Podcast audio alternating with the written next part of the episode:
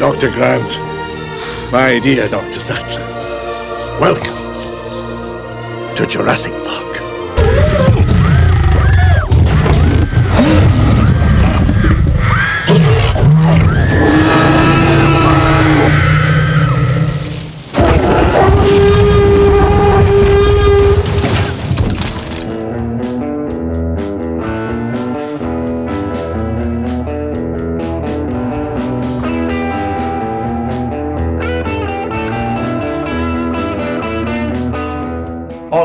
Juventude mesozoica da internet. Estou eu aqui, Juscelino Neco e meu amiguinho Joaquim Dantas. Menino, você já começou bem hoje, viu? Para mais um Selvagem Podcast. Hoje, como vocês já devem ter deduzido, vamos fazer um filme com pedigree irrepreensível. Carnossauro do George Corman. ah, não, me confundi, me confundi. Qual é o filme de hoje, Joaquim? Hoje a gente vai falar de um filme lado B, por definição, Jurassic Park, do Steven Spielberg. Olha, vou dizer pra vocês, ouvintes, se vocês não conhecem esse filme. Aliás, não, sabe não. Pelo amor de Não, Deus. não pode, não pode, Não é né? possível. Não pode, mas vou dar um conselho pra vocês. Ah, de, de início, eu não tinha visto esse filme adulto, até porque a quantidade de vezes que eu vi, eu já cumpri minha cota por essa encarnação. E é um filme espetacular. Concordo. Rapaz, eu acho que é o filme que eu mais vi na minha vida. Porque, assim, realmente, nos últimos anos eu vi esporadicamente. Mas na minha infância, eu acho que não tinha uma semana que eu não vi esse filme, não, bicho. Ca- Cara, quando eu era criança, eu não, não tenho recordação desse filme ter passado na televisão. Uhum. E eu não tenho assistido. Tanto que tem umas cenas dele que eu não lembro, né? Porque são as- aquelas cenas do início que são cortadas, né? Uhum, uhum. É igual o Velocidade Máxima, né? Que o cara cortava Primeiro meia hora de do filme, foda-se, né? O melhor corte. É, rapaz, eu lembro da textura da capa do VHS. Que eu não sei se tu lembra que a capa do VHS era preta e ela era toda texturizada como se fosse É, a pele, né? no, não, no filme, Joaquim, ele tem, é, tem. tem umas partes lá que, assim, a, a gente vai comentar muito. A produção desse filme é inacreditável. Uhum. Pra aquilo ali ser um parque de verdade, só faltou os dinossauros. É. A única coisa que eles não fizeram foi clonar os dinossauros. O Exato, resto, exato. esse, é, Jurassic Park é assim, Disney encontra dinossauros. Uhum. Basicamente é isso. É, tem, tem uma parte que é, é tanto detalhe nesse filme que é inacreditável. Que é, no restaurante eles fazem as colunas Isso. como se fosse um fóssil dentro. E a fita, que era um dos grandes sonhos de consumo que, eu, tinha, que eu não realizei, Uhum, eu. era preta e era toda com esse relevozinho. É verdade, era é verdade. maravilhoso. Para como se fosse um fóssil mesmo, um achado maravilhoso em Uhum. nossas vidas. Então, por favor, Joaquim, dê a sinopse desse filme desconhecido. Nessa temporada a gente tá procurando as coisas. Tá, não, a gente tá no lado B mesmo. Não, e tá, e tá uns saltos assim interessantes. Tá só The Devil, Jurassic, Jurassic Park. Os dois têm predadores. John Hammond, um simpaticíssimo magnata naturalista, espécie de versão CEO do David Attenborough, vivido inclusive pelo seu irmão na vida real, Richard Attenborough, investe num empreendimento científico e consequente criação de um parque temático multimilionário, voltado para a criação via clonagem de dinossauros. Numa visita test drive do parque, dois paleontólogos, Alan e Ellie, são convidados a conhecer e eventualmente endossar esse superfaturado circo de pulgas. Além dos funcionários do parque, dentre eles, um técnico em computação inescrupuloso, um grande caçador branco barra técnico de segurança e Samuel Jackson, compõem o grupo um matemático do caos, por que não? Um advogado sanguessuga e duas crianças serelepes, netos do alegre senhorzinho. Quando, no meio da tour, uma série de catástrofes meticulosa e não tão meticulosamente calculadas começam a acontecer, os dinossauros se soltam das jaulas e passam a novamente reinar sobre a Terra. Welcome to Jurassic Park.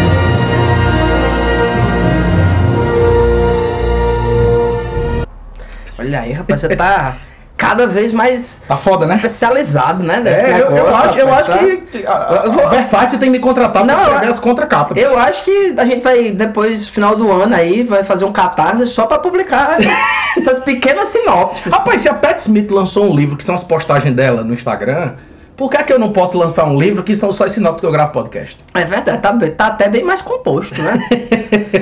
ah, Joaquim, ouvintes, meus dinossauros de estimação. ho- Hoje é temático mesmo, né? Hoje é pra. É pra nós. público, né? Nós que somos dinossauros do rock. Exa- Ah, Exatamente. Eu, an- antes de a gente entrar no filme propriamente dito, eu queria falar um pouco sobre o Spielberg, Uhum. que é um cara que a gente fala pouco aqui, né? Sim. Por incrível que pareça.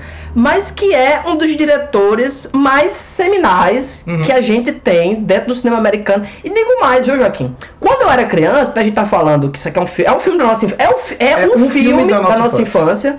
É, o Spielberg foi o primeiro cara que eu entendi que era um diretor. Exato.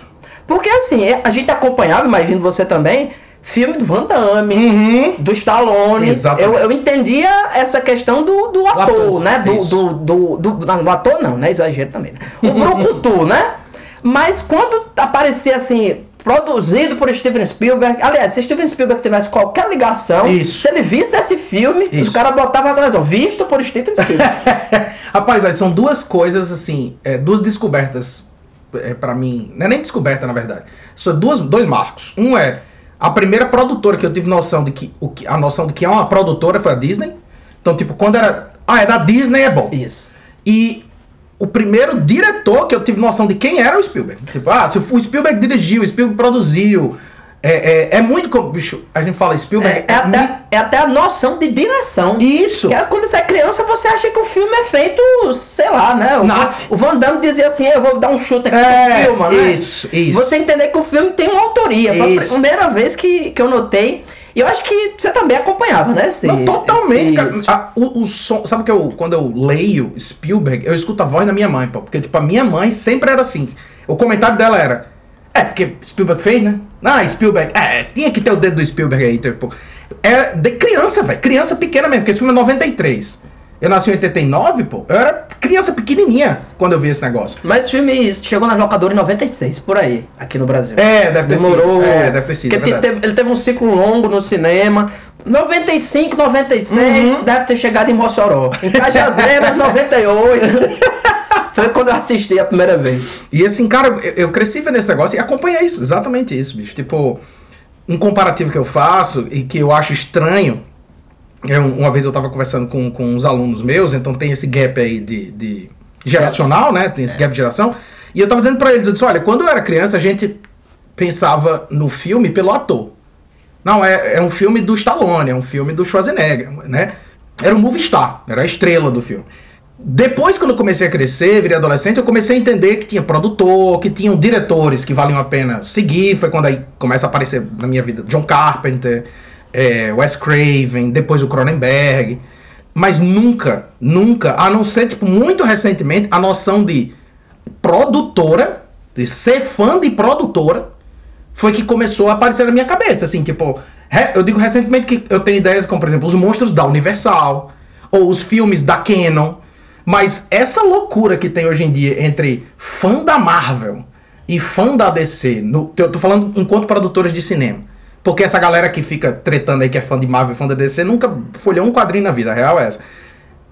Isso não existia, pô. Não. E não faz sentido você ser, tipo, fã de uma mega corporação. Tipo, meu irmão, qual o sentido disso? É pô? você ser fã da Chevrolet. pô. É, exatamente. Exatamente. Mesma coisa. Exatamente. Sabe por que eu sou fã? Mas as pessoas são fã da Apple, pô. É verdade. É verdade. Sabe, a marca, é, o marketing se tornou muito agressivo Uhum. em função disso, né? É, dia desse mesmo, você vai num, num, sei lá, comprar presunto fatiado e do nada o cara começa a falar de iPhone, pô.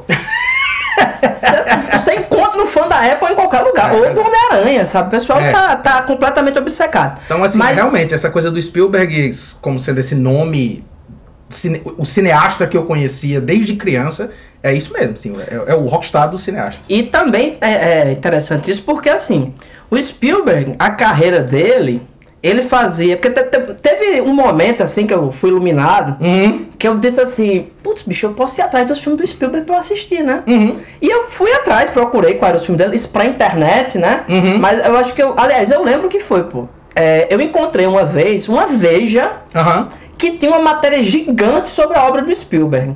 E falava uma, uma matéria que eles, obviamente, traduziram, né? Que deve ter saído de uma revista, sabe, um Squire da vida, uma coisa Sim. do tipo. E falava da carreira toda do bicho. Eu- E eu, fiquei olhando os filmes lá, contatos imediatos. Eu, porra, Que, o que é, que é isso, né? que, que assim, tinha. é, Pra gente nos anos 90, minha mãe, digamos, ela Uhum. conhecia o Spielberg por Tubarão. Sim, isso. Sabe, por contatos imediatos, terceiro grau, a, a, por, sei lá, até Indiana Jones. Depois foi que eu notei, eu digo, porra, esse filme também é do Spielberg. Isso. Sabe?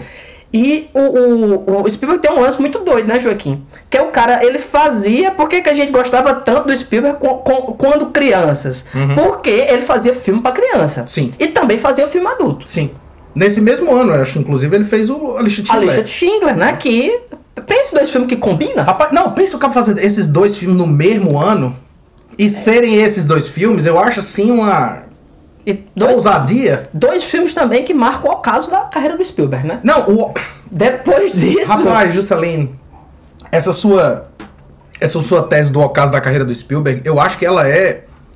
É cânone já Eu- isso. não, eu- Alguém já deve ter dito em algum lugar que a gente não leu. Eu acho que ela é minimalista, inclusive. Pra mim, na verdade, Jurassic Park é o fim do avanço técnico no cinema. É o último filme em que se fez algo efetivamente interessante, inovador, e de lá pra cá, tudo decaiu. Só piorou, com certeza. Só piora, velho. Porque o gênio, certeza. o gênio do Jurassic Park é assim, os efeitos são absurdos, tipo, a ideia do groundbreaking mesmo, tipo, É. os efeitos literalmente inventaram o cinema de 93 pra cá, foram inventados pro Jurassic Park. Só que em Jurassic Park ainda existiam outras questões, pô.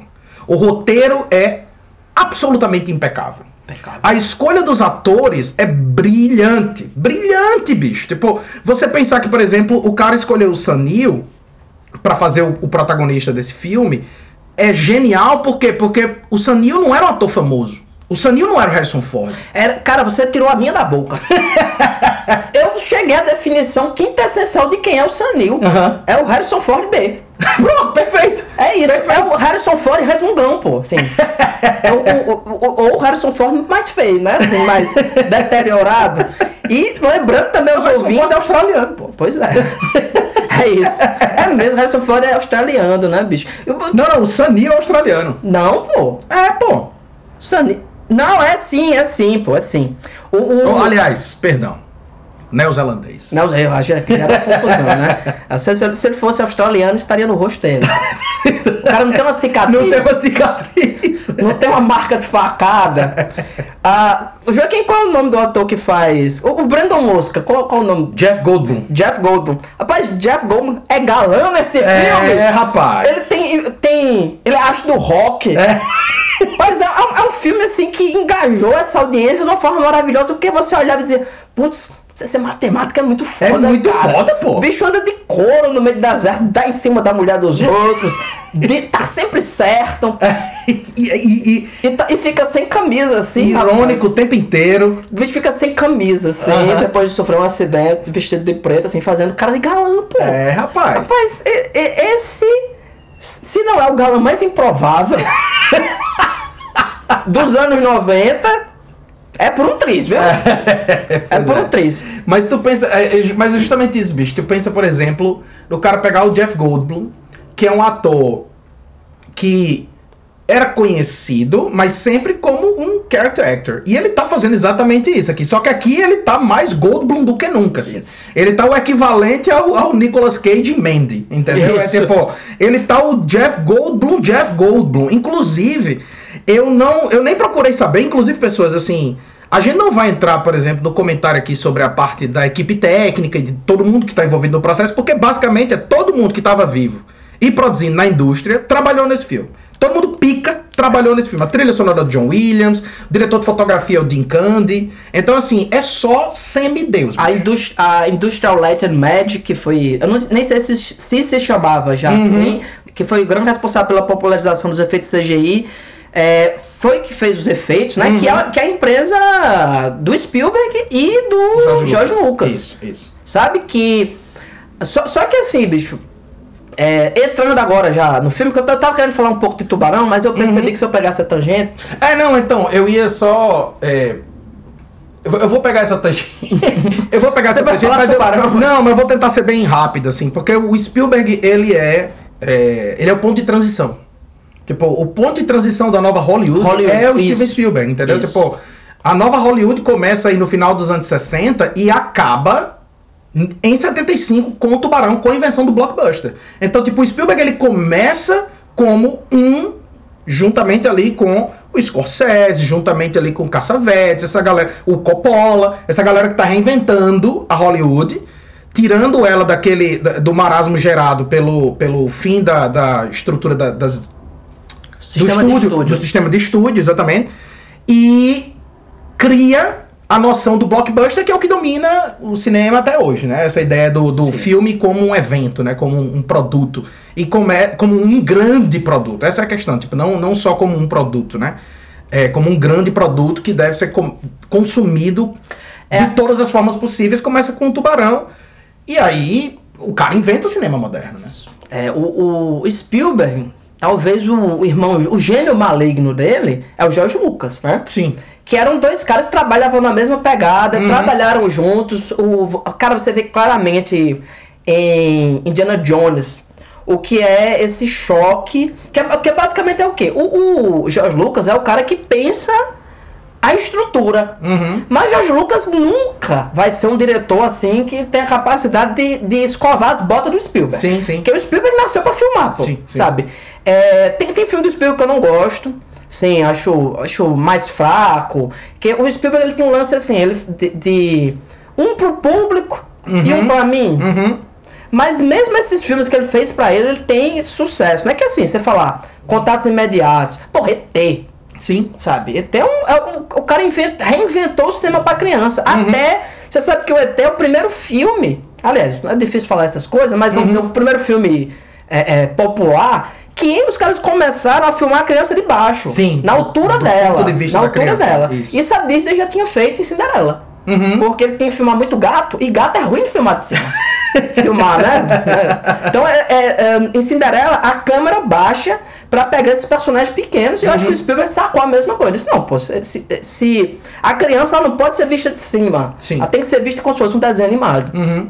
E a Contatos Imediatos Terceiro Grau, cara, é um filme que eu acho brilhante, brilhante, assim. Aquele personagem mon- monomaníaco que fica em casa e vai destruir a vida dele pra ver a porra de um ET, sabe? Aquela música. O, e, e ao mesmo tempo é um cara que fazia uns filmes muito interessantes, né? Ele fez uma adaptação do filme do, do, do um livro do Ballard, né? Que é aquele Império do Sol, Sim. com o jovem Christian Bale. Isso, Que exatamente. n- nessa época já era do, no método, ele, ele já emagreceu. com, do, com do- 10 anos de idade, ele tava no campo de concentração, ele pedia pra apanhar todo dia quando chegava em casa, Joaquim. Aquele, aquele rapaz muito bom. É, é verdade, é verdade. E ao mesmo tempo era um cara que fazia uns filmes gigantescos, cara. É, é, Jurassic Park, eu falei no início assim, ah, se alguém não conhece, é um filme que, óbvio, hoje acabou, acabou capilarizando uma série de outras produções. Tem desenho animado, tem a. a- tem, tem um reboot mesmo, não é um reboot aquilo, né? Essa, o Jurassic World é um reboot. é Não, é uma, é uma espécie de franquia paralela, né? Porque, tipo, é uma continuação. Acontece depois dos eventos de Jurassic Park. Ah, então existe, né? existe, existe, exatamente. Que ele teve duas continuações oficiais. O Lost World é, é dirigido pelo próprio Spielberg, próprio né? Spielberg, exatamente. E depois o, o, o né? Fazendo mais uma ponta nesse New Exploitation. ele, ele faz o terceiro filme, que é bem legal, que tem Isso. aqueles pterodáctilos, Isso, exatamente, exatamente. Que eu acho assim que. Uma ideia ge- genial, pô. Você quer deixar os dinossauros contidos numa ilha. Uhum. Você diz, por que não a gente clonar um animal que as asas dele tem envergadura de 12 metros? Será que ele foge? Sabe? Um passarinho viaja de um continente ao outro, que pra onde esse rapaz vai? Será que ele foge dessa ilha? Não sei, né? Outra questão que eu acho fantástica, assim, que todos esses caras que a gente admira, que inventaram o cinema dos anos 80, né? Esse cinema de consumo, né? Óbvio que, e outra, né? esse filme é dos anos 90, mas é um projeto bem antigo do Spielberg. Sim. Ele esperou, por assim dizer, o momento em que tecnicamente ele poderia realizar esse projeto. né? isso, E é claramente um filme dos anos 80. Sim. Isso É, é Aventureiros do Bairro Proibido, é Sim. uma coisa assim. E também, que eu acho mais fantástico, uma vez eu vi um- uma pessoa comentando isso, Uhum. não, lembro, não lembro em que contexto, mas é. Pô, Parque dos Dinossauros é um filme B, né? Eu comecei, eu comecei falando, dizendo exatamente isso, né? Tipo, é. Por definição, um filme B, pô. Só que É um filme de aventura dos anos 30, dos anos 40, que era feito com, literalmente como filme B, ou seja, um filme pra ser o segundo filme no double feature, é, para ser um filme barato, só que o, o, o cara vai pegar duas coisas, né? Tipo, a, a- a aptidão técnica absurda e o investimento Sim. gigantesco. O Spielberg, assim como, sei lá, o Joe Dante, Uhum. são caras que é muito óbvia, muito óbvia a dieta que esses caras consumiram. É os Bom. caras que é, vão- que foram crianças nos anos 50. Uhum. Então tem um lance que eu acho sensacional, é o quê? A dinossauro é uma coisa constante dentro do cinema norte-americano. Se você pensar. Sim. Uma das primeiras animações que existe, que foi feita pelo Wilson McKee, que é aquele quadrinista sensacional do Little Nemo, né? Uhum. Ele fez sozinho esse negócio, ele desenhou esse dinossauro 10 mil vezes. Caralho. Que é Gertie the Dinosaur, né? A dinossaurinha Gert, né? Uhum. Que é uma, uma historinha super boba, né? Uma animação bem do início. Que basicamente ele ia interagindo com ela. Sabe? Ah, saquei. O- A, a imagem dele mesmo. Isso, o lance era mais ou menos o seguinte: começa esse filme com ele e os amigos dele, outros quadrinistas. Eles estão no Museu de História Natural vendo um dinossauro. Aí ele diz assim: Putz, seria muito legal a gente ver um dinossauro, né? Uhum. E ele diz: Não, eu vou fazer. Ele anima esse dinossauro. E vamos, durante muitos e muitos anos, o Ray Harryhauser foi o responsável por trazer à vida esses animais, né? Sim. Tem um, tem um filme do, do Ray Harryhauser que é, acho que é The Lost World mesmo. The Lost nome. World, isso. Que é tipo um filme. Não dá pra dizer científico, mas Uhum. o lance é mais ou menos isso. É, é os dinossauros, não sei o quê. E ele sempre foi um animador excepcional. Uhum. E era aquilo ali era o ápice do que a gente tinha enquanto técnica pra fazer um dinossauro funcionar. Sim. E a genialidade do Spielberg é essa. Ele, ele olhar. E a obsessão, né? Uhum. Obsessão, dizer assim: eu vou fazer o meu.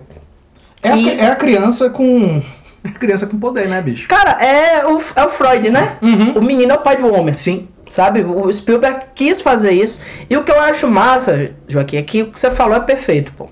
Esse aqui é o início de uma nova. De uma nova tendência dessa, desse CGI. Só que o Spielberg é um gênio, esse filho da puta, pô. Porque ele olha assim e diz, cara, primeiro, o efeito era caro, o efeito era complexo. Ele só utiliza se é preciso. Isso. Eu vou fazer o Velociraptor pular do chão pra cima de uma bancada na cozinha industrial. Aí eu vou fazer em CGI, porque isso. É difícil, não vai ficar legal, não vai ficar do Uhum. jeito que eu quero. Agora aparece a cabeça do dinossauro, É real. é um boneco, É. sabe? Tem a cena que eu acho incrível, na chuva, Uhum. com... Como é o nome do personagem meio, go- meio gordo? é o Ned, né? Como é o nome desse ator, pô? Que é de... De De Seinfeld. Seinfeld, É, né? Wayne Knight. É, exatamente. que tá maravilhoso, né? Uhum. Tem a sequência que ele. É, que ele é o grande. Outro personagem incrível, né? Parece que ele é asqueroso. Uhum. É. E ao mesmo tempo cativante, divertido, sem ser. É, é um vilão improvável, Aham. né? Dentro do filme. Que ele é, tá fugindo, né? Com, ele é o responsável por toda essa treta, né? Que Uhum. ele desliga o sistema e os animais fogem.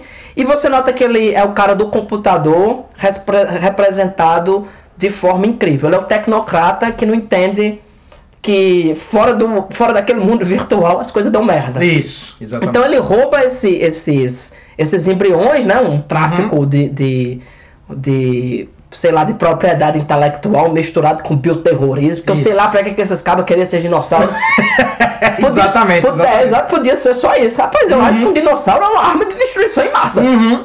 Você joga um tiranossauro numa aldeia no Iraque, ele faz desgraça. Não, e se a gente levar em consideração, claro que não, não precisa, né? Mas se a gente levar em consideração, por exemplo, o do desenrolar da franquia, é justamente isso. A outra, a outra é, empresa que tá competindo, é, é isso que eles querem. Eles querem, tipo, militarizar os, o uso dos animais. Eles querem usar eles de alguma. botar eles num sentido prático, né? Tipo, pra carregar coisa, pra, pra militarizar mesmo. Isso.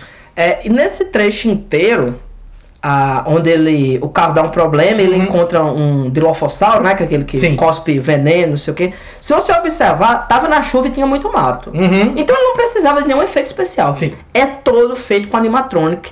E assim, eu só vi animatronics melhores ou equivalentes naqueles filmes do Guilherme Del Toro. Uhum. O Guilherme Del Toro em Hellboy e tal, Sim. que ele usava aqueles efeitos. E você vê, cara, que a gente perdeu uma técnica em seu auge. Sim. Uma técnica que tava no seu auge. Os caras faziam coisa em animatrônico, assim, que era. Porra, os dinossauros, que são robôs, né? Aham. animatrônico nada mais é do que um, um, um fantoche Gigante. gigante, né? E tem, tem. Pô, tem uma parte. Joaquim, que é inacreditável, pô. Os caras fazem a cabeça de um, de um braquiossauro do tamanho de um Fusca. É. Do Fusca a pessoa interagindo ali com ela, O, sabe? o próprio Veloci... oh, Velociraptor, o próprio T-Rex mesmo, na cena, na cena cabal, na cena, né? A cabeça é igual pro carro. o T-Rex, quando ele tá em pé do lado de fora do carro, é, é um robô gigante, pô. Tipo, o, o, o bicho inteiro. Os caras tiveram que, que reforçar com concreto o chão do estúdio, porque não, não aguentava o peso do robô, pô. É, é, é um, é um trambolho, assim, absurdo. E o, o gênio, assim, cara. é, eu concordo sempre com o que você tá falando, sabe, Stalino? É, o gênio do Spielberg é saber que se eu mostrar primeiro o robô e eu cortar para a, a computação gráfica e mostrar o robô de novo e cortar para computação gráfica e mostrar o robô de novo, o nosso olho ele vai preencher essa diferença e ele vai equacionar as coisas. Então, naturalmente, você vai equacionando. Agora, se você bota só computação gráfica o tempo inteiro, depois de um segundinho, seu olho começa a entender que, quer dizer, o seu não. O nosso que é acostumado a ver efeito prático. Porque assim, as pessoas hoje em dia assistem filmes que são Toy Story e elas não percebem. É isso que é, que é, que é surreal pra mim. É, eu literalmente tive, eu tive essa, experi- essa experiência horrível de mostrar como foi feito a vida de Pi, que é, num, que, é, que é com água de verdade e tal, e como foi feito Aquaman, e um aluno olhar pra mim e dizer, eu acho que o Aquaman parece mais real. Eu disse, você acha que a água falsa parece mais real que água real? Genial, pô. Puta que pariu, velho. Tipo, então, assim, a dieta visual das pessoas hoje é tão. Da, da galera que tá crescendo assistindo cinema hoje, é tão tristemente pobre que os caras realmente, tipo, assistem essas porcarias e acham que, tipo, faz sentido. Agora, quando você olha aqui em Jurassic Park, velho, os efeitos não envelheceram Uma tarde. um dia, velho. Tipo, Não. é impressionante, bicho. Impressionante. Ah, Por exemplo, a primeira imagem que a gente vê de um dinossauro no filme, grande, completo, que é a primeira vez que a gente vê o dinossauro, é só o olho do Velociraptor lá dentro da, da, da, da caixa, né? Mas a primeira imagem que a gente vê do, do, do- do dinossauro no filme, que é o, o- é o Brachiosauro, né? O, o do pescoção, Isso. é todo em computação gráfica. É. Mas ele é filmado de um jeito que é Exatamente. profundamente convincente, sabe? Eu poderia arriscar, Juscelino, dizer pra você que provavelmente aquela ali é a cena mais cara do filme, pô. Porque o efeito tinha que ser perfeito pra vender o resto do filme. Exatamente. E a gente fica com a expressão dos personagens. Ele bota o dinossauro na puta que pariu. Uhum. Né? Eles estão em primeiro plano e o dinossauro tá lá atrás, sabe? Isso é... Logo em seguida eles encontram um Triceratops. É um, é um boneco gigante, exato. feito assim, de forma perfeita. Perfeito. O cara deita em cima dele. Então isso vai dando pra você essa impressão de que esses animais são palpáveis. Sim. A, a cena que eu falei, que os caras que eles estão na árvore e vê o Brachiosauro, Uhum. no segmento final é, é CGI, né? Que Sim. ela espirra o, o- joga catarro na menina, né? Uhum. Essa menina sofre, né? Essas crianças, hoje em dia, o Spielberg seria cancelado por maus tratos a, a essas pobres criancinhas, né? É, mas o segmento inteiro anterior é a cabeça do dinossauro, Sim. sabe? É, é o, é o entendimento. Olha, por, por que, que o, o tiranossauro, na hora que ele. Porque assim, é, isso- é isso que tá falando. O cara é genial na forma que ele pensou. Ele disse: olha, o que eu tenho de tecnologia é isso aqui. Como é que eu consigo aplicar? Uhum. Eu vou botar esse dinossauro lá na puta que pariu. Ele tá, ele tá no horizonte, sabe? Ele tá no horizonte. E isso, isso funciona para o gênio mesmo, né? Uhum. Não só o efeito vai funcionar, como a escala Sim. vai ficar perfeita, que você tá olhando na puta que pariu, o dinossauro é do tamanho de um dinossauro. Exatamente. exatamente. Sabe? Exatamente. Exatamente. Depois aparecem dinossauros menores, são tão impressionantes, Sim. né? O- o- os braquiossauros são meio que a, a paisagem, né? Uhum. Vamos dizer assim. E a cena que tem uma interação, a primeira grande interação do dinossauro humano, vamos chamar, Uhum. vamos botar nesses termos, Aham. que é a cena do Tiranossauro, o cara bota o quê? De noite uma chuva. Isso.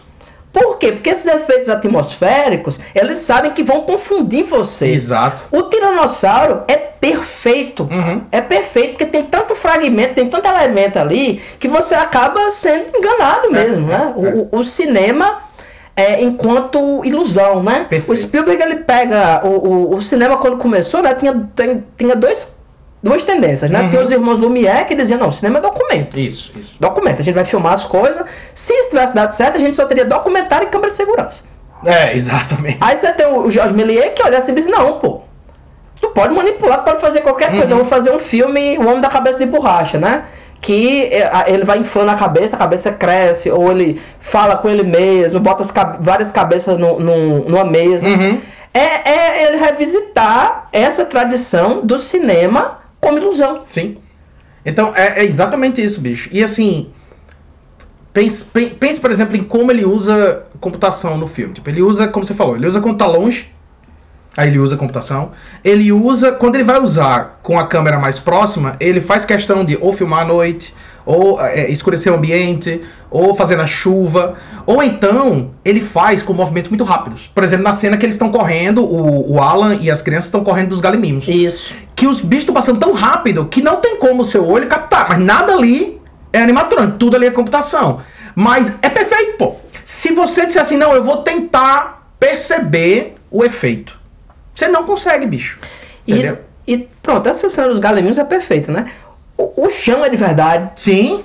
O tronco é de, é de verdade, não- obviamente não, não é um tronco Não, de verdade, né? existe. Mas ele existe ali, alguém fez, alguém fez aquele Uhum. tronco. Tronco é de verdade, o tronco está sendo balançado. Se a gente fizesse uma comparação com Vingadores, Aham. o tronco não existiria. Não, nada. Os autores nem estariam na mesma cena, ne- nem estariam contracenando. Exatamente, cada um tava. no- É, filma, filma no tempo deles, num fundo, num fundo verde, e depois insere o cara. Depois emenda, exatamente. Então você não tem essa. essa ou seja, os caras estavam ali, encostados num tronco, e tinha um cara batendo um pau naquilo ali, e Isso. o bicho balançando. Então a reação. Eu acho que isso também influencia muito, porque.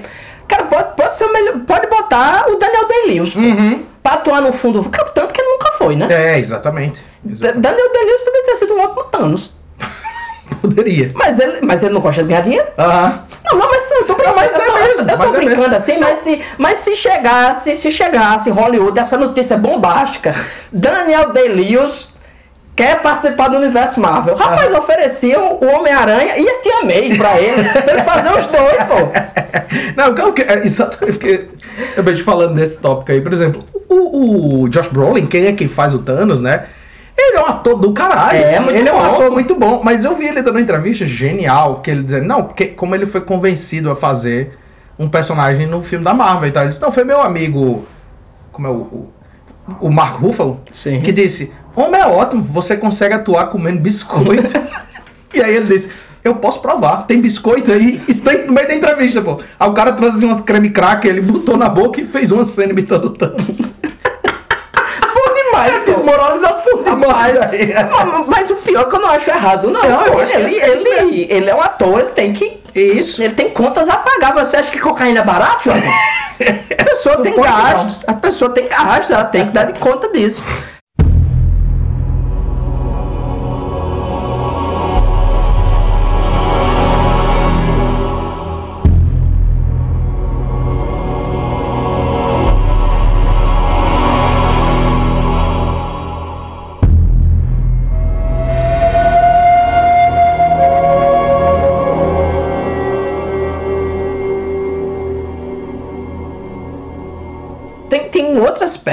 Eu falei no, no início que é como se o Walt Disney Uhum. encontrasse os dinossauros. Sim. Porque os valores de produção, de design desse filme Uhum. são inacreditáveis. Sim. Sabe, o símbolozinho do, do tiranossauro, que na verdade é um animal do Cretáceo, É, exatamente. fica aí o questionamento de por que essa Porque o confusão. Jurássico soa melhor. É, é, realmente. A, a grande questão é essa. Cretaceous Park, eu não É, sei, não- Cretáceo, eu não, não tem o mesmo não apelo. é né? legal. Melhor em português, Parque dos Dinossauros. Ah, exatamente. assim funciona, funciona melhor.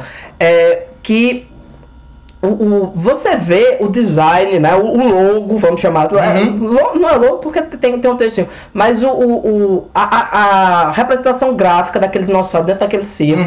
O nome Jurassic Park, porque eu não sei se você notou, o design inteiro é inspirado numa fonte que eles chamam África. Aham. Que é, que é assim, jungle, né? Dizer assim. aham. Que a gente viu isso, a exaustão depois. Sim. Isso virou moda. Jumanji é todo feito Todo a partir assim, dessa estética, exatamente, né? exatamente. Que, no- novamente, eu acho uma ideia ótima, né? Uhum. Qual, qual a coisa mais próxima que eu tenho disso aqui? Safari. Sim. Safari. Ca- Cara, é, é uma preocupação com detalhe. Uhum. Que é impressionante. Como eu falei, no restaurante tá o velho comendo sozinho lá, pô. Mas o restaurante aparece duas vezes. É. Aparece duas vezes, pô. O menino vai lá, come uns doces, o velho come sozinho, muito triste, tomando sorvete. As paredes são encarvadas com, com esses fósseis. Ah, tem, tem, um- tem uns dioramas, assim, pintados pra simular que você estivesse no meio da floresta. Os jipes. Dá vontade de você lamber eles. Nem de carro eu gosto, pô. Nem de carro eu gosto. Você vê o Jeep assim com umas manchas assim de dinossauro e, a cor. Cara, tudo é incrível. A entrada do parque, Isso. sabe? Com, com as tochas de lado, o nome Jurassic Park. É uma coisa diz, não, pô, eu ia. É, é. É, exatamente, Sabe? é aquilo que você falou mesmo, assim. É um parque de diversão. Tipo, é um, é um parque temático efetivamente, tá? Tipo, foi feito o design como um parque temático real. Tipo, Isso. É pra Um funcionar. investimento real, assim. Eu Isso. acho que só faltou o dinossauro. É, né? exatamente. Mas é, o pior- é pra funcionar. é. Mas o pior é que eu ia só olhar os animatronics. Eu era suficiente pra mim. Você, você viu uma história, Joaquim, recente, que tem aqueles cachorros gigantes, né? Tipo mastim. Aham. E tem um mastim que é, que é oriental, que ele é super peludo. E os cabas rasparam um bicho desse. Deixaram só a juba. Porque o leão tinha morrido no circo. Então o cachorro é gigante, né? Do tamanho do, mais ou menos do tamanho do leão mesmo. É a mesma coisa, pô. Tu- tudo é um truque, né? E aquele negócio que você falou, né? Que é, tem vários momentos que você nota que o, o nosso, nosso showman, né? Nosso Walt Disney do filme, ele é meio picareta, né? Aí tem uma parte que ele tá assim, tendo um momento mais íntimo, ele diz, olha, a primeira coisa que eu, Criei. que eu criei foi um circo de pulgas, né? É. E circo de pulgas todo mundo sabe o que é, né? São, são, é um circozinho, né? Tem uma gangorra, tem um carrossel, e ele se move sozinho, Uhum. e supostamente tem pulgas ali, né? Sim. Você é inspirado por isso, você vai lá ver, imagina Uhum. esse, esses é, elementos incidentais, né? Isso. Que tá, mas eu acho incrível os valores de produção desse Uhum, filme. assim. é, é, é uma coisa E- inacreditável. E essa, essa, essa passagem, inclusive, muito bonita, por sinal. Essa, essa, né, quando ele tá falando assim, eu, eu queria criar uma coisa que fosse real, que as pessoas pudessem ver e tal, né, que pudessem tocar. Isso. Ou seja, criar. E aí a, a, a personagem da Laura Dern, né, a Ellie fala, mas ainda é o circo de pulgas. Ainda é uma ilusão. Tipo, você, tá, você tem a ilusão de que você criou uma coisa real, quando na real você criou uma artificialidade. Esses animais, eles não deveriam existir. Isso aqui é falso, esses animais não são de verdade. Né? É uma metáfora perfeita do, do próprio filme, pô. O próprio filme como essa máquina de ilusão, assim, de você... De, de- o Spielberg fez o circo de pulgas pra gente ele fez o, o mais próximo que a gente vai poder chegar, eticamente, de ver um dinossauro real. Né? É o circo de pulgas. Tipo, é, é- é- o que eu acho bonito dessas, dessa, dessa, desse diálogo é a complexidade filosófica dele, que, que emula, por exemplo, o diálogo do, do almoço lá que eles estão comendo, e aí tem a, a, a fala perfeita lá do, do, do Jeff Goldblum, quando ele diz. Gee, the lack of humility before nature that's being displayed here um, staggers me. Well, thank you, Dr. Malcolm, but I think things are a little bit different than you and I had feared. Yeah, I know. They're a lot worse. Now, wait a second. Now, we haven't even seen the No, part no, yet. no, I no, mean, no, let, Donald, let him talk. There's no reason. No, no, I want to hear every viewpoint. I really do. Yeah, don't you see the danger, uh, John, inherent uh, in what you're doing here? Genetic power is the most awesome force the planet's ever seen, but you wield it like a, a kid that's found his dad's gun. it's hardly appropriate to start hurling generalizations. I- i- If I may, um, I'll tell you the problem with the scientific power that you're that you're using here. Uh, it didn't require any discipline to attain it.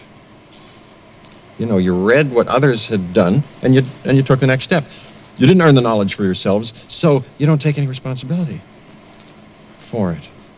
You stood on the shoulders of geniuses uh, to accomplish something as fast as you could, and before you even knew what you had, you, you patented it and packaged it and slapped it on a plastic lunchbox, and now you're selling it. You want to sell it. Well, I, I don't think you're giving us our due credit. Our scientists have done things which nobody's ever done before. yeah, yeah, but your scientists were so preoccupied with whether or not they could, they didn't stop to think if they should. Antes, antes de se preocupar se você poderia fazer, é se você deveria fazer. Isso, né? exato. É, é, é, Você tem a capacidade, mas será que moralmente. Isso, vou- Será que não tem um bom motivo? Isso, vo- você pensou, eu posso, mas você deveria ter pensado se eu devo. Se eu devo Isso. Né? Então a questão é até que ponto você para criar uma, uma pseudo-realidade, um um sonho de realidade, quando na verdade o que você está criando, por causa da sua cegueira obsessiva, o que você está criando é uma outra ilusão, agora uma ilusão muito mais perigosa. Uma ilusão muito mais perigosa, porque ela está completamente fora do seu controle. Você está mexendo com um poder que é muito maior do que, do que você, e aí eu adoro a. a porque é pra mim é perfeito que o, o, o Jeff Goldblum seja o matemático do caos. É- é- essencialmente ele é um filósofo, é isso que ele é. É. Entendeu? Por, porque... Tem nada a ver com matemática. Não, né? nada, nada, nada. Ele é um filósofo. E aí, é, porque a, a visão dele é olhar pra esses caras e dizer assim: vocês são só engenheiros, pô. Vocês não são cientistas. Isso. Vocês não pensam sobre o que estão fazendo. Vocês só pensam se é possível realizar a técnica. Vocês sobem no ombro de gigantes, que são os cientistas, e aí vocês vão lá, fazem, e aí patentiam, botam numa lancheira e começam a vender. Né? Então, tipo, a ciência sem reflexão não é ciência técnica. E o, a queda do filme é justamente essa. Pelas mãos, justamente do quê? De um técnico. Isso, o so- o Né? sonho. O matemático lá, que é o cara que diz assim, não, foda-se. Eu lá quero saber o que é que vão fazer com esses dinossauros. Eu quero é meu dinheiro. Né? Exatamente. Que no fim das contas, né, esse tema da ganância é uma coisa bem, bem constante, né? Uhum. O, o nosso gordo extremamente carismático, né? Não sei se você notou, Joaquim, mas no, no, ele é o responsável por todos os sistemas, né? Isso, Ele é, o, ele é o, o, o egghead, assim, né? do- Uhum. do- da história. E no computador dele tem uma foto do Oppenheimer. Sim, sim. sabe? Notei sim. É muito claro dizer assim, olha, o sonho da razão produz monstros. Isso. Sabe? Se você vai. Essa questão genética mesmo, Uhum. que na época era uma grande novidade, né? É, se eu não me engano, fazia. O, o DNA mesmo, se eu não me engano, foi descoberto nos anos 60. Uhum. As pessoas nem tinham noção. E demorou uma encarnação aí, né? Pra o DNA humano ser, ser decodificado. Decodificado, né? isso. E você pensa nisso como quais as implicações Uhum. disso. Isso aqui é, o, é o, o- o Michael, é Michael Crichton, né? Michael? Crichton, é isso. O, o, o autor. É um tema constante, né? Tem até outros, outros filmes que trabalham com essa noção desse, desse parque de diversões, né? Talvez o Westworld, né? Seja uma... Uhum. E que é uma- dele. É dele também, É né? dele, exatamente. Ele tem essa coisa do, do de- desse parque, a Coney Island of the Mind, né? Assim, Isso. Um, um parque de diversão da mente. O que é que eu posso fazer?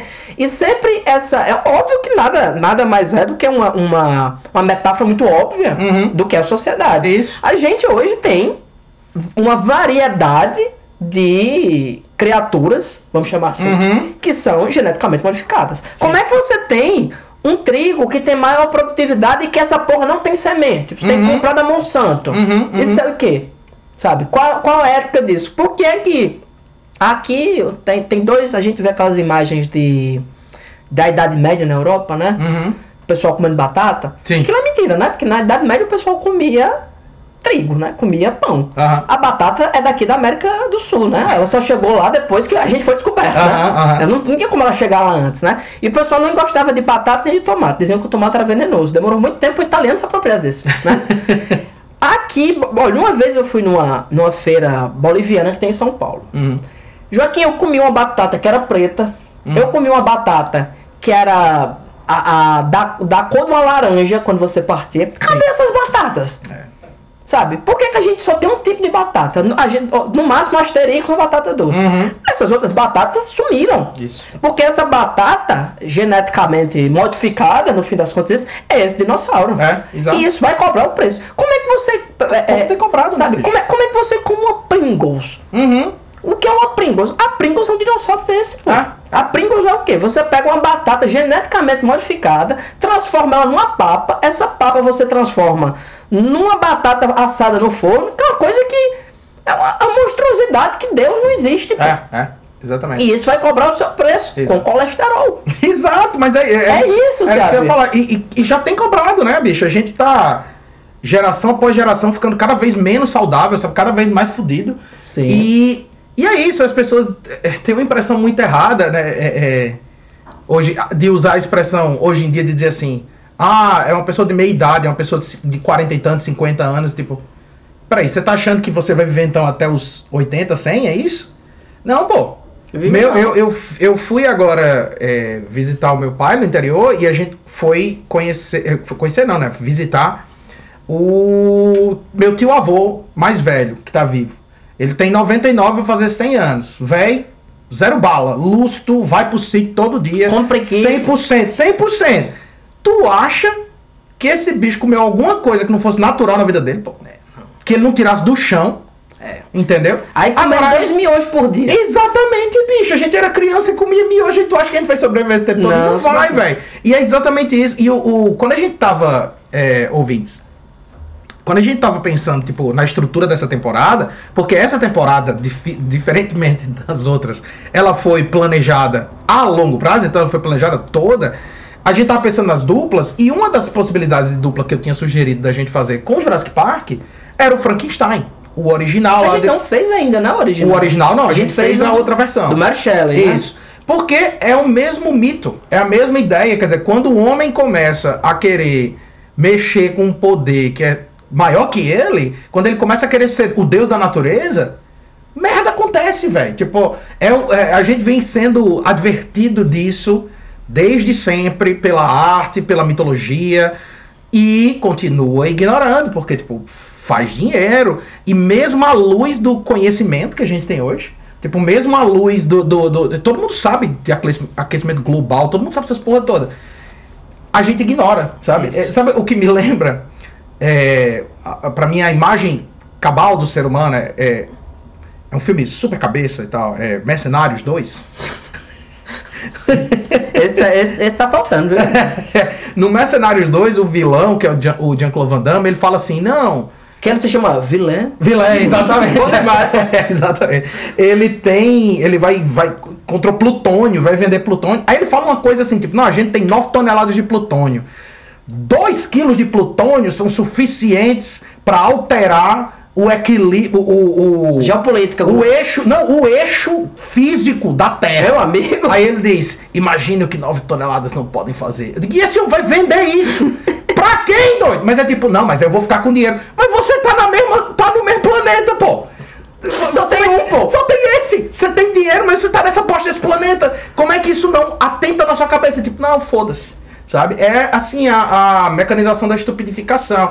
E é massa você ver que, por exemplo, que é o. A, a- você falou que nesse filme até as crianças são, são palatáveis, né? São, Tipo, são Até as carismáticas. crianças são carismáticas. Até o ponto que uma criança pode ser. Exato, exato. Tipo, o John Hammond, ele podia ser um personagem horrível, porque ele é um personagem que tá fazendo uma coisa absolutamente terrível. É porque o ator é tão absurdamente carismático que ele interpreta o personagem como sendo um cara que tem boas intenções. É porque Por assim, isso que eu acho que essa cena do, do, do circo de pulgas é tão necessária e tão potente, porque você vê literalmente a inocência daquele personagem, no sentido de dizer, eu nem tinha noção da merda. da merda que eu tava fazendo. Ó, tem, tem um tema central nesse filme que é, obviamente, essa coisa da ganância, né? Uhum. Sabe? No fim das contas, o filme é posto em movimento por uma questão de ganância. O parque tava ali. Por que, que esses cientistas vão pra lá? Pra dar um endosso. E o primeiro cara que é convencido é justamente o cara que criou esse, essa celeuma. Uhum. Quer dizer, ah, é seguro. O cara chega lá e vê um dinossauro. Foda-se. Vai dar um dinheiro do caralho. Foda-se, é. Uhum. foda-se. A gente vai ficar milhon, bilionário com isso aqui, sabe? E ele, qualquer princípio ético, assim, minimamente que ele ainda tivesse, ele já perdeu. Isso. E tem o personagem, o Ned, né? Que é o, Uhum. o gordo. O gordo traficante da, da, da fauna e da flora. Exato. Que ele também é uma pessoa gananciosa. Uhum. Ele viu ali, ah, vou ganhar, um, vou ganhar um milhão e meio se eu conseguir Isso. tantas espécies, não sei o quê. E uma equivalência entre uma coisa e a outra. Uhum. Sabe, a diferença é que ele é um homem comum e ele tá explorando aquele, essa, essa natureza Uhum. A partir disso. E tem uma cena que eu acho assim emblemática, porque tem uma coisa que a gente nunca pensa, né, Joaquim? Olha, é uma merda você trazer um dinossauro. Já pensou se eu trouxer um dinossauro pra você?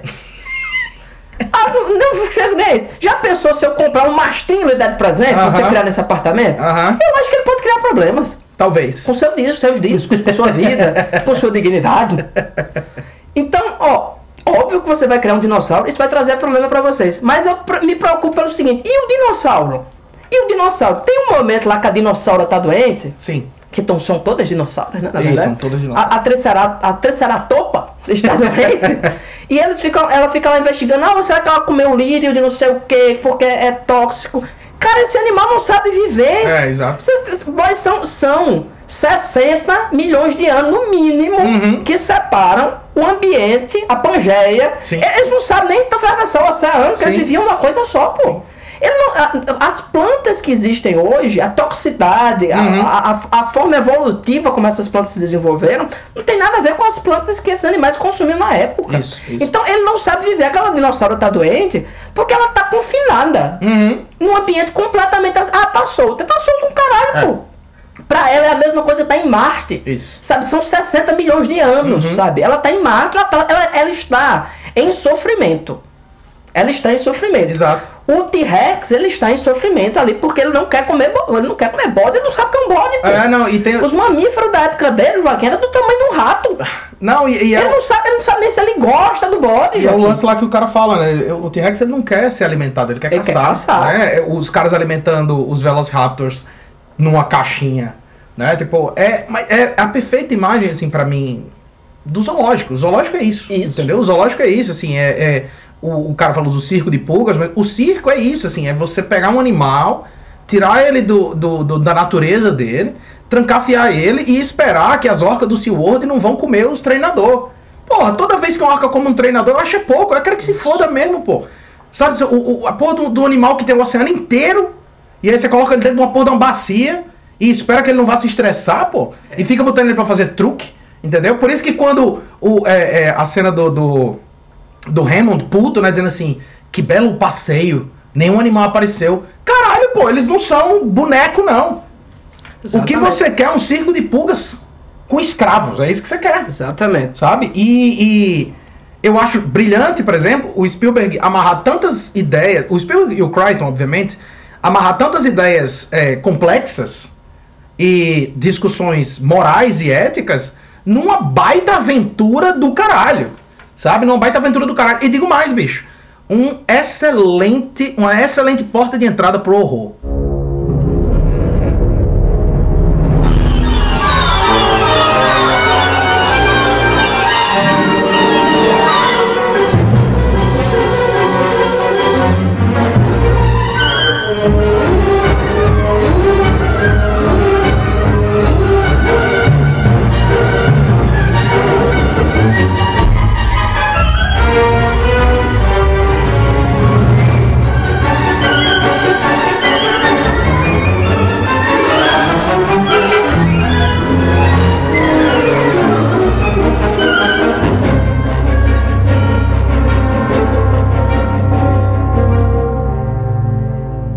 Porque é um filme que é pra qualquer idade, mas 12 as, as cenas do Velociraptor, as, a cena do T-Rex, a primeira vez que ele sai, é um filme de terror, pô.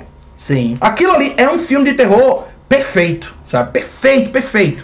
É, é, isso é outro ponto que eu ia comentar, porque esse filme aqui, Jurassic Park, ele tem a primeira hora que assim, óbvio que o Spielberg, ele é um cara que ele, ele dirige as pessoas tomando café Uhum. no, de manhã antes de ir pra escola e você tem interesse nisso. Sim, sim. ele sabe filmar. Aham. Ele sabe criar personagens carismáticos. Todos os personagens desse filme são personagens Aham. no sentido estrito mesmo, são é, é, character actors até, assim, Isso. sabe? Cada um é de um jeito, um é ranzinza, a mulher não sei como, o... o Todos eles têm um o Jeff, o Jeff é o Jeff Logan, né? É, cada, um, exatamente. cada um é uma coisa, né? Exatamente, exatamente. E você, óbvio, vai se interessando pelo tema, é tudo muito didático, Uhum. né? A forma como ele vai mostrando isso. Mas as- o segundo segmento do filme, tipo, metade do filme é. Vou lhe explicar aqui o que está acontecendo. Isso. O segundo é o Spielberg fazendo o que ele faz de melhor: Uhum. suspense e ação Perfeito. desenfreada, assim, É. de uma forma, e você não se sente sobrecarregado. Não. O cara sabe até botar pausa, assim, olha, Uhum. vai acontecer tal coisa, mas agora os caras vão dormir numa árvore. É, Aí exatamente. depois não sei o que, você fica naquela tensão, aí e ele vai criando isso. Olha, apareceu o, o, o tiranossauro, né? Uhum. Aí vai acontecer o que depois disso? O que é que tem de bom pra gente? Uhum. Você tem esses personagens malignos que estão sendo criados, né, na sua cabeça desde o início. Sim. Que desde o início que o cara tá dizendo assim, "Ei, esse Velociraptor aí, meu amigo. É, exatamente. é." a, a, a Velociraptor principal, né? Uhum. A, a, a Apex, né? A Clever Girl. Ela olha assim, ela, ela tem uma personalidade incrível Uhum. em relação aos outros. Você vê que ela. Os caras são tão bons, pô, o Spielberg é tão bom, que ele. O, o, o dinossauro dele tem personalidade. Isso. Sabe? Você vê que ela tá olhando assim, dizendo. Você acha que eu não vou abrir isso aqui, pô? Uhum. Eu vou abrir sim, ó, minha mãozinha aqui. Ela abre ali, depois entra. E o, o- é tudo tão encandeado, sabe? Tem um momento que a, a, a doutora tá falando assim. Não, eu prendi é, é, eles não sei onde, né? Eu prendi um dos Velociraptors, só sei lá aprender a abrir porta. Bicho Uhum. abre a porta em É. seguida. Sabe? É, é muito bem feito. E esse filme, Joaquim, é o protótipo de Titanic. Presta atenção. O segmento inicial do Jurassic Park e de Titanic Uhum. Perfeito, é perfeito. mostrando a ciência. Uhum. É science. Veja como nós somos incríveis E e, maravilhosos. Olha, olha esse, esse barco maravilhoso. Só não tem o romance no filme do Spielberg, que é uma coisa que beneficia o filme, né? Sim. Mas o. o e eu, eu tenho certeza que aquela grande história de amor foi a forma do James Cameron vender aquele Não, filme. indiscutivelmente. Ele disse assim, olha, tem Leonardo DiCaprio, tem essa moça aqui, eles vão viver uma grande história de amor. Exato. Essa mulher vai viver até 80 anos, mas vai lembrar de um cara que ela trepou com ele dois dias num barco. É linda essa história, a mulher cheia de neto, assim, ai, como era bom, né? É, romântico. O, É, mas é. romance. Então, o primeiro segmento é o quê? É a science, né? Olha Uhum. aqui como nós somos incríveis. E o segundo segmento é barata voa. É, exa- exatamente. Eu, eu já contei essa história aqui no podcast, mas me repito Aham. que eu aluguei Titanic uma vez, aliás, peguei emprestado uma pessoa da minha rua que tinha alugado, botei pra rodar e botei o segundo filme. E começou o bar quebrando, dizendo, que filme massa da porra, doida. Não diz nada, só aí eu assisti. É só a desgraça. Eu assisti aquela e fiquei assim, mesmerizado. Aí depois, pô, tinha outra parte. Sabe, é isso. Titanic é um filme ótimo, mas tem que começar a assistir uma hora e meia. Do meio, Tá? é. Do meio em diante. Então, ma- ma- eu tô falando isso brincando, mas o protótipo é o mesmo. Uhum, Sabe, olha, eu vou fazer aqui. eu- Eu vou lhe enganar, certo? Eu vou lhe enganar, vou lhe mostrar aqui uma, uma- uma outra coisa, uma outra trama, e depois eu vou fazer o que eu quero, que é um filme de ação foda. Sim. Foda. No fim das contas, é um filme de terror. É, o suspense que o Spielberg cria. Sp- Spielberg, acho que até mais do que o, o Brian de Palma, é o herdeiro do, do Hitchcock. Uhum, uhum. No sentido de criar, assim, em você uma tensão. Sim. É porque, é porque assim, o, o De Palma, ele é Hitchcockiano. Ele é, ele é o Hitchcock. É, ele é Hitchcockiano. O, é, o Spielberg é o próximo passo. Né, é, Eu concordo sempre com você. Pra mim, o Spielberg é o Hitchcock do, do mundo moderno. Isso. Ele não imita o Hitchcock em nada. O Brian De Palma bebe direto. Quando eu digo bebe direto, eu tô usando a expressão leve. Mais adequada. Né? Do Hitchcock. O Derivativo, é uma, é uma palavra. Exatamente. é uma palavra gentil para se referir ao trabalho do autor. Mas o, o Spielberg, é, não diminuindo o, o De Palma, pelo amor de Deus, uma pessoa que consegue imitar bem o Hitchcock, eu acho que ele tá, tá bem. Imitando mal já é muita coisa. É, mas, mas o Spielberg ele é exatamente isso, cara. Tipo, ele, ele é um ele é um excelente diretor de gênero. E ele é um excelente, é um excelente administrador de gênero. Tipo, ele consegue num filme como esse botar um filme de aventura, botar é, é, um filme de terror, um filme de ação, um filme de ficção científica, tudo bem amarradinho, perfeitinho, sabe? É, é foda, porque assim, era pra eu detestar o Spielberg. Sim. Porque o Spielberg é o criador, ele é o cara que faz virar a chave pro, pra mentalidade do blockbuster. Ele e o Jorge Lucas. São os caras que fazem virar a chave pra Não, mas mentalidade do Lucas blockbuster. eu odeio. O Jorge Lucas eu odeio. O Jorge Lucas eu odeio. Star Wars é, é uma franquia que eu não tenho. Eu já tive muito apreço quando eu era muito novo. Hoje em dia não tem nenhuma, nenhuma ligação. Vejo uma coisa ou outra, acho ok. O primeiro filme, ok, mas tem uma coisa de, que, em Star Wars que, o, que não tem em Jaws, né, o primeiro, block, primeiro grande blockbuster, é que Star Wars foi responsável por matar a carreira do Friedkin quando o Friedkin fez o melhor filme da carreira dele, que é Sorcerer. Sorcerer. Então, tipo, só por isso já me deixa assim enfurecido. Mas o Spielberg era pra odiar ele. Mas o cara faz tão bem É. que é, é, tipo assim, é igual a Jesus. Eu não odeio o Spielberg, eu odeio os seguidores dele. É, eu eu sou odeio a galera que entrou na onda do cara, porque assim, o cara é um, o cara é um gênio, velho. É. O cara é um gênio e ele tá fazendo aquilo ali. É como você disse, ele pega o cinema de aventura B, porque a inspiração do Spielberg não é o cinema noir, Não. não é a grande produção do, do sistema de estúdio. Não, ele pega os filmes B e diz: Não, eu vou fazer isso, isso aqui é meu lance. Isso aqui é minha É praia. tubarão, pô. É mó ataque, É, pô. exato. Sabe? É, é, é, é um gênero C dentro do cinema, Uhum, sabe? uhum. De- depois dele, o tu- tubarão mesmo virou um gênero em si, né? Exato. Filme de tubarão ou piranha. ou bacalhau. Aqui, no Brasil virou um gênero si. O, o lance, pô, é porque assim, eu acho o Spielberg um, um cara que é um artista. Uhum. Ele é um artista. Ele não é um artista no sentido que o David Lynch é um artista. Sim. Mas ele é um cara, digamos, vamos pensar assim, né? Um, um- ambiente hipotético. Se David Lynch tivesse sofrido um acidente, tivesse dado um cano na cabeça dele, e ele, ele deixasse de ser uma pessoa doente, Aham. Deixasse de ser ele, mas continuasse com as habilidades que ele tem enquanto diretor, era o Spielberg. Sim. Sim. O Spielberg é o David Lynch sem consciência. Exatamente. mas, ele é um artista, Mas é, é, ele é um artista. Cara, é igual quando, por exemplo, quando a gente. Eu sei, eu sei que você não gosta muito desse, desse- de discutir esse tópico. Qual? Mas me permita só um parênteses. Certo. Certo? Só um parênteses também. Mas quando você pensa, por exemplo, na música pop. Quando você pensa, sei lá, Madonna, Michael Jackson, Prince, tipo, essa galera que são assim, os encabeçadores do pop que é, é o que virou o pop hoje em dia, esses caras eram todos talentosos, esses sujeitos eram todos originais. Todo disco do Michael Jackson ele tá inventando um trambolho novo. É, sim. o Prince tá se reinventando o tempo inteiro. Madonna, se você for de disco a disco, você tem artistas completamente diferentes. Só que o problema não é só o, a ideia de você transformar o artista no produto. Esse é, o, é um primeiro passo. Agora, quando você entende que, ah, beleza, então é só fazer só o produto, sem a arte, que é quando você tem assim o cabum da indústria cultural absoluto. Então, o Spielberg é um cara que vai é, inadvertidamente ou não, criar a mentalidade do blockbuster. No entanto, ele vem do- da mesma origem do Carpenter, da mesma origem do Dante, da mesma origem do, do Lynch, da mesma origem do Spielberg, ou do, do Scorsese. Eles vêm do mesmo lugar, do Coppola, eles vêm do mesmo lugar. Agora, o Spielberg é o cara que disse assim, é, eu vou, eu vou continuar vendendo aqui os meus filmes.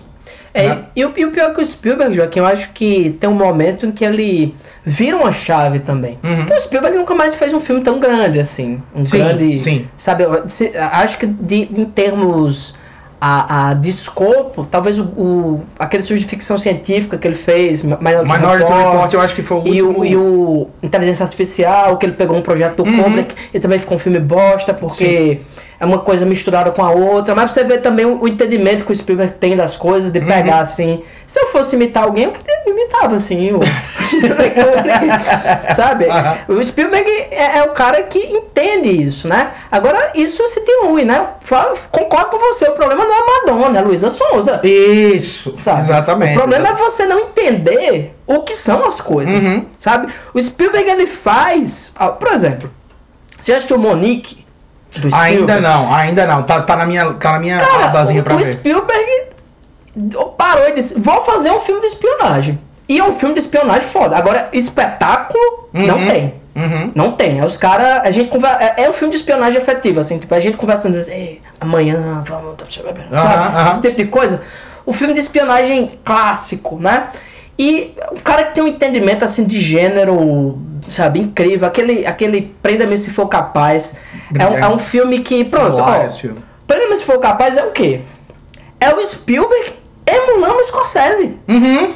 Uhum. Sabe aquela, aquela estrutura que o Scorsese criou daquele filme gigante, com segmentos, com que quase que autossustentados, com esses personagens. Se você pegar o Lobo de Wall Street e Prenda-me se for, se for capaz, é a mesma coisa, né? Uhum. O, ambos é alguém imitando o Scorsese. No caso do Lobo de Wall Street, o próprio Scorsese. que é um puta filme também, não tô dizendo isso não, né? Aham, e ele inventou o autoplágio pra mim, tá liberado nesse podcast. Se você criou, Você tem o direito. você tem o direito de sentar em cima disso aí. Mas é, é, é, é realmente um, um diretor que a gente, a gente- realmente a gente não comenta muito.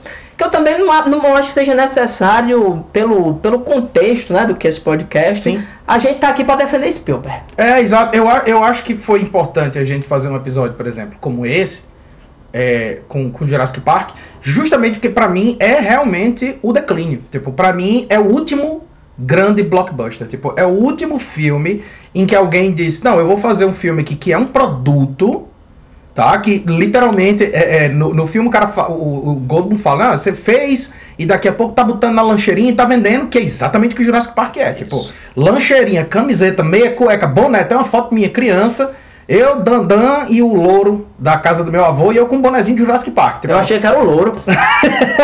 Quer dizer, pô, bom, né? De Jurassic Park com um louro.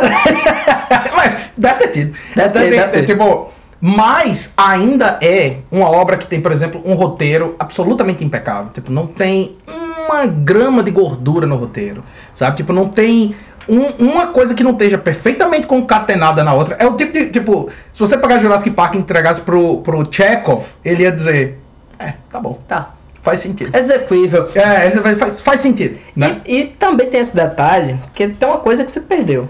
Sabe, Joaquim? O Spielberg, ele não lhe engana. Você sabe claramente que é um filme infantil. É um filme que tem até um tema de família. Porque uma família disfuncional, esse caralho, Sim, né? sim. Porque tem, tem o pai. Por, por que, que os meninos são órfãos? Uhum. Inspiração do tio Patinhas? Não. É porque. Ah, órfão não, né, aliás? Nos pais porque não os pais não estão. É órfão, né? A pessoa. Olha, aliás. A pessoa que manda os filhos pro negócio daquele, eu não acredito que tenha esse pai, não. eles são órfãos, e tá, é cânone É agora. cânone. Só tem aquele avô ali que cuida deles, né? Então eles vão lá, tanto que a gente fala do pai de hora nenhuma, né? Não, em nenhum momento. Então eles estão lá e tem essa coisa da família e tem a criança pra você lembrar, olha, isso é um filme pra família, Isso. isso, é um filme pra criança, isso é um brinquedo. Uhum. Ele não engana em hora nenhuma, Sim, sim. sabe? Ele tá dizendo assim, olha, você tá se divertindo aqui, mas é um filme infantil, e não Uhum. tem problema nenhum com isso. Agora você faz um filme de brinquedo, de boneco, que, que o, o homem, de Ferro é um boneco. Sim, sim. E você, a, você vende ele não como um brinquedo, É. não como coisa pra criança. Pô, se Davi, que tem dois anos, começar a assistir Homem de Ferro, vai dizer, não, tá certo. Uhum. É pra idade dele. Isso. Agora você, com 20 anos na, 20 anos na cara, Cara, 20 anos. 40 anos na cara, me explicando como é que o universo Marvel funciona. Uma vez um amigo chegou pra mim e disse: Já reassisti todos os filmes da Marvel. Porque vai sair agora é, Vingadores Guerra Infinita. Eu digo: E vai ter prova oral, pô? Tu tá se preparando pra quê, pô? Tu acha que tu vai chegar lá e tu não vai entender esse É, filme? é, é. Sabe? Tem- existe alguém que não entenda isso. É um filme pra criança, é um filme de bonecos da- gladiando. Uhum. Só que o Spielberg ele é um cara que não não duvida da sua inteligência. Isso, ele tá isso. dizendo isso aqui. dizendo, Pô, é, é- é- eu acho massa isso. Eu acho massa dinossauro. Uhum. Eu tenho, sei lá, o Spielberg já era maduro na época, já tem, já tem uns 40 e muitos anos, né? Sim, sim. Eu acho massa dinossauro. Tu não acha não? Pô, vamos assistir, vamos ver aqui meu filme. Pronto, é isso. É. Ele não tenta dizer assim, olha esse filme sombrio de dinossauro, Uhum, onde uhum. você vai. E é, no fim das É. contas é. No fim Não, das ele- contas tem esse elemento. Essa questão, ele faz um filme inteligente pra criança. Ele não faz um filme infantil pra adulto. Isso. Que é o que são esses filmes blockbusters hoje em dia, assim. É, é um filme pra criança inteligente. ET é um filme inteligente pra criança. É um filme pra criança, ET. Mas é um filme inteligente pra criança. Tipo, não é só. Não é só a diversão. Tem a diversão, mas tem outras coisas que ele vai injetando ali. Que quando você vê a primeira vez, você percebe de uma forma. Ora, quando eu vi esse filme as 10 primeiras vezes, pra mim era só aventura. Agora, depois da décima, acho que eu comecei a prestar atenção nos subtextos. Eu comecei a prestar atenção mais, por exemplo, nos personagens secundários. Eu comecei a prestar atenção nas outras coisas. Porque você vai vendo tanto aquilo ali, né? E Jurassic Park, no Brasil, por exemplo, ele vai vir justamente um pouquinho depois que a gente começa a ter esse consumo desenfreado de VHS como majoritariamente o consumo de cinema. Isso. Né? É, é numa época, os, os anos 90, a gente via muito mais, e não só a gente que morava em Mossoró, porque o Pax tava passando Titanic. Alibaba ainda, né? Titanic em 92. ou em, em 2004. É, exatamente. Mas, assim, de modo geral, no, no, no, no mundo todo, as pessoas passaram a assistir mais filmes em casa. Né? É, é, a ida ao cinema é, é um evento. É, é um evento mesmo, assim. Então, o o Spielberg tá fazendo esse filme que é pra ser consumido massificadamente. É um filme infantil, mas é um filme inteligente. Sabe? Tipo, é um filme que tem mais do que precisaria ter só por ser um blockbuster. Porque ele podia, o filme todinho podia ser ancorado em cima dos dinossauros. O filme todinho podia ser ancorado exclusivamente no visual, mas é como No você efeito. disse. Exato, mas é como você disse assim, tipo, é um filme que tem, por exemplo, a temática da família. Sabe? É um filme que discute questões éticas e tal. E é um filme super também, é, é, apesar dele ser muito na sua cara, com relação a, tipo, pô, você vê o, o Tiranossauro Rex, você vê o bicho. É o primeiro grande ataque, o bicho já começa, pelo amor de Deus, já começa no meio da rola, tipo, não tem nem a parte de entrar, velho. O bicho joga a perna, pô, do, É, da- do, do- bodinho. do só pra apavorar, velho. Porque não tem função nenhuma, não. É, é, é, pra é porque apavorar. ela, ela achou que ele apenas não causaria tanto Não era efeito. suficiente. Ele joga o negócio.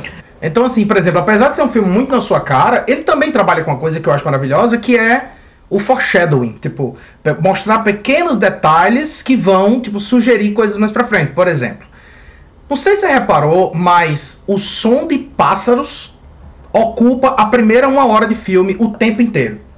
No momento, por exemplo, na cena maravilhosa em que o Alan Grant, né, o personagem do Sanil, tá explicando pro jovem gordinho como é que um Velociraptor funciona, tem o som de uma águia passando, tem o som de um pássaro. Quando o Dodson vai, vai que é, o, que é o, o agente secreto lá, vai entregar o recipiente pro, pro, pro Gordinho Maravilha, Gordinho maravilhoso. né? Pro Gordinho Maravilha, o Gordinho escrupuloso, quando ele vai entregar o recipiente pra ele, no momento que ele passa com o dinheiro, ele passa em frente a um gradado que tem um monte de galinha. Sabe? Tipo, o Spielberg já tá, tá batendo nessa tecla pra gente de que assim, olha, se os dinossauros são os, os, os, os pássaros, tipo, você vai estar soterrado por eles ao longo desse filme. Tipo, eles vão lhe atacar de todos os lados. Ou, pra mim, assim, uma das pequenas metáforas geniais que eu só percebi depois de muito tempo. Inclusive, eu nem sei se eu percebi ou se eu li em algum lugar a essa altura. Mas no momento que eles estão descendo no helicóptero, na primeira cena, que o Sanil tá tentando encaixar o, o cinto de segurança ele não consegue, porque ele tá com duas, duas peças que são iguais e ele dá um, um nó. Tipo. É um talento. Não, né? Ele dá um nó, tipo. Aquilo ali, essas peças do de segurança é macho e fêmea. E ele tá com duas fêmeas. E aí, ele acha um jeito. Ele pega duas fêmeas e dá um nó pra fazer o cinto funcionar. É o Life Finds a Way. Tá ligado? Tipo, tá ali, velho. Ele já tá sugerindo pra gente o que vai acontecer mais pra frente. Ou seja, apesar de ser um filme de ação divertidíssimo, é também um filme muito refinado. Sabe? Tipo, é um filme muito, muito detalhado. A gente poderia fazer uma análise, tipo, minuciosa do roteiro e das falas e da representação dos personagens e de como que eles falam no começo reaparece no final e fazer um outro podcast só sobre isso. Sim. Então, assim, é um filme super refinado, brilhante, realmente.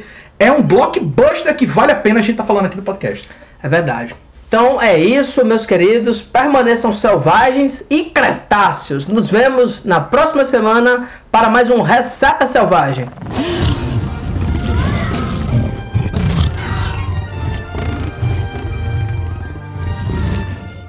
Selvagem Podcast é uma realização da Selvagem Produções. Edição de áudio por Joaquim Dantas. Música de abertura Supercharger por Raimundo Kowalski. Se você quiser entrar em contato com a gente, envie um e-mail para selvagemxproduções@gmail.com. Hammond, after careful consideration, I've decided not to endorse your park. So have I.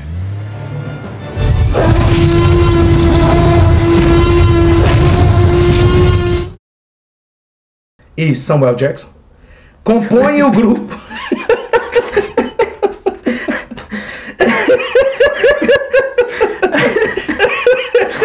Tá foda, velho. Eu tô tentando. Era isso que eu sabia.